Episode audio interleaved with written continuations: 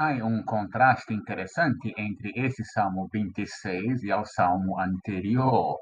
No Salmo anterior, o salmista não pode valer-se de sua própria integridade por seus pecados, especialmente na juventude. Então, hace um apelo à misericórdia de Deus. Ah, cá no Salmo 26, não, cá no Salmo 26 é o salmista se apresenta delante do Senhor com base em sua integridade. Novamente, não está afirmando perfeição e tampouco elimina o aspecto de graça.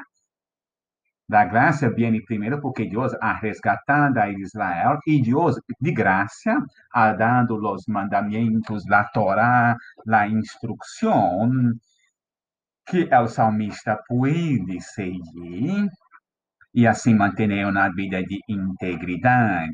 Então, não é uma questão que o salmista está ganhando o favor de Deus ou sua salvação com suas obras, sino com resposta à graça de Deus expressa na Torá.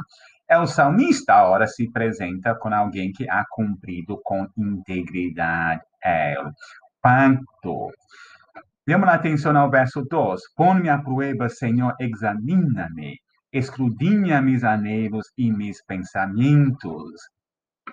Há algumas caricaturas cristianas que afirmam que a religião judaica e o Antigo Testamento estava mais focado, concentrado em rituais, em el externo, e com o advento do novo e o cristianismo se preocupa mais com a vida interna qualquer pessoa que lê os profetas com detalhe percebe que essa caricatura é falsa. E no Salmo também, o salmista abre seu coração, seus anelos, seus pensamentos para, para que Deus escrutine, Deus investigue.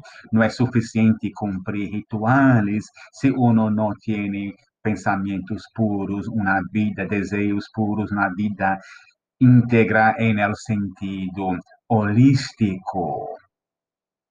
Las características del justo es que es una persona que jamás se aparta de su verdad. E agora acordamos ao Salmo 1, percebemos muitas vezes a influência do Salmo 1 em outros salmos, em na característica de los impíos e a justiça do salmista está em que ele não se associa com esse tipo de gente, não se associa com gente falsa, gente hipócrita. Aborrezco as reuniões de los malvados, de, de la pessoa que não se detiene no caminho de los pecadores. Em contraste, o salmista não quer estar com esse tipo de gente. Ele se apresenta ao Senhor como uma pessoa com as mãos limpas de pecado, que ama ao Senhor, que ele lo um, alabar, e por isso, quando o juízo de Deus vem sobre os pecadores e assassinos, o salmista pede que Deus mire essa integridade do salmista e não me arrebates a vida que já é bem contemporâneo para nós outros, essa descrição do impio em el verso 10, que sua diestra está lleno de sobornos.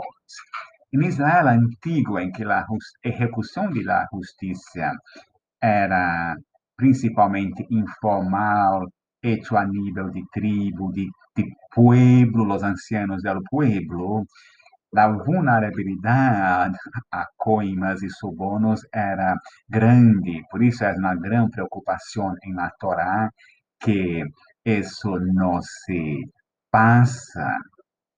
É interessante que há algo que devemos resgatar como cristianos desse salmo, é a preocupação de apresentar-se delante de Deus em el culto, em el serviço, como uma pessoa íntegra que não se ha apartado da verdade, que ha exercido a misericórdia.